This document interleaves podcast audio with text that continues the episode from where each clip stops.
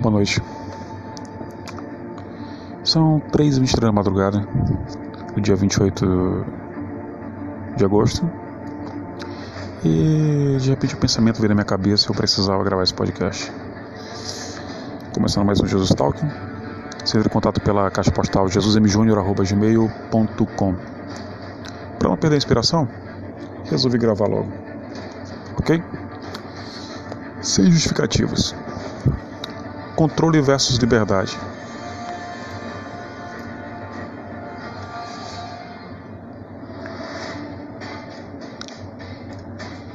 Cada pessoa tem uma visão.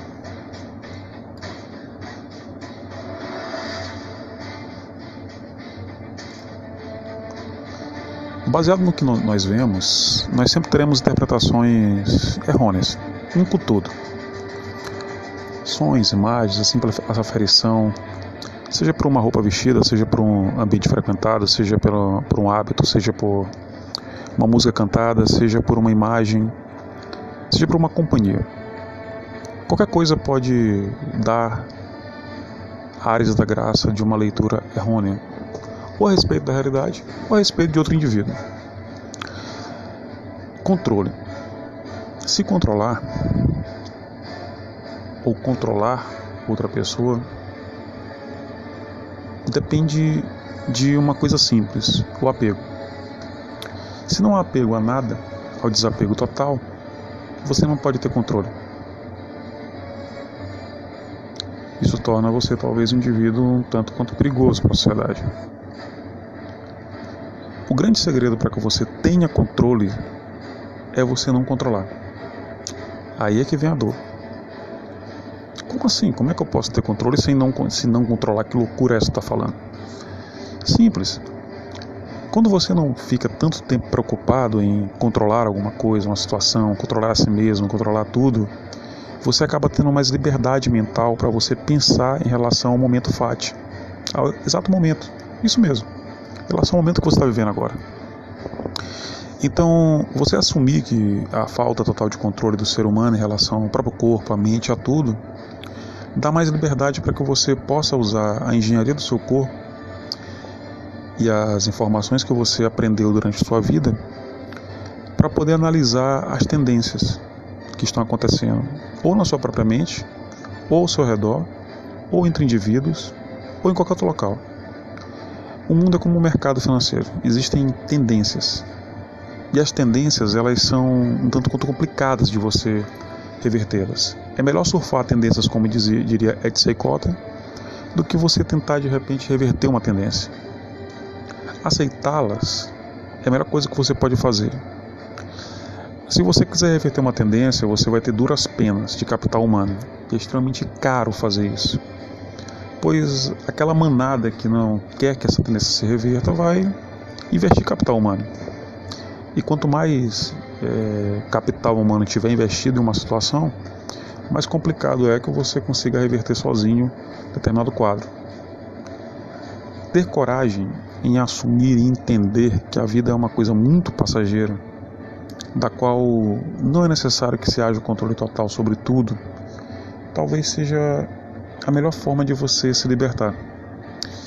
Se você, como administrador, como advogado, como médico, etc., sempre tende a tentar prever cenários, fazer cálculo em relação às situações estratégicas, tentar entender o ser humano, etc., saiba de uma coisa: o fator humano é extremamente volátil. É muito complicado e quase impossível você calcular exatamente a previsão de para onde aquele indivíduo vai. A única coisa certa dentro da, da, do cenário humano, assim como no mercado, é o preço. O preço que você vai ter que pagar por tentar resolver um problema ou o preço que você deixa de pagar por não resolver um problema. São as duas opções que você tem. Quando você tentar de todas as maneiras resolver algo que você não consegue, está lhe incomodando, talvez o poder em relação a isso não esteja com você, esteja com outras pessoas. Se você aceitar que você não deve pagar esse preço, talvez você consiga utilizar seu capital humano para outra coisa, muito mais produtiva. Então, abrir mão de certas situações ou abrir mão do controle de certos fatos e atos é a melhor coisa que você faz. Você não responde por danos de terceiros, mas você responde pelos seus próprios danos a você mesmo. Então, se você está investindo intelecto, capital humano, etc., para tentar, de repente, resolver um problema no trabalho, um problema emocional, um problema em relação ao relacionamento, etc., simplesmente largue de mão. Entregue os pontos, não pague o preço do capital humano. É a melhor coisa que você faz. Invista essa, essa força e energia em outra coisa. Você tendo foco em outra coisa, você vai passar menos tempo dando justificativas em relação àquilo que muitas das vezes você nem sabe o que é e nem compreende exatamente o que está acontecendo. Porque os motivos alheios a você não são seus e não devem lhe afetar, nem causar afetos nem afetações. Ter mais naturalidade, respirar corretamente, expandir-se é a melhor coisa que você pode fazer. Quando você conseguir passar por isso, você vai sair do controle para a liberdade total, com controle, sem que você perceba, porque o controle só se dá no segundo presente, no minuto fati. Se houver algum problema que você esteja passando e tem alguma coisa que está lhe prendendo, abra mão. É melhor você começar do zero e de repente iniciar uma vida do que você passar a vida toda com medo, preso a alguma coisa que você acha que tem grande valor. Nada tem tanto valor assim no mundo, nada, nem você. E você poderia nem estar aqui. Então respira, acorde, corra, siga, faça o que tem que fazer. Se você amar alguma coisa mais que, mais que tudo, essa coisa vai te aprisionar. Você deve ter as coisas, não as coisas terem você. A liberdade interna ela permite uma leveza externa de magnitude extrema. Então compreenda, você não precisa isso, não precisa aquilo, você não precisa nada. Pois fulano pode me punir, fulano pode fazer isso, então que puna logo. Assim você se liberta e começa algo novo. Aceite o julgamento alheio, afinal você sabe quem você é.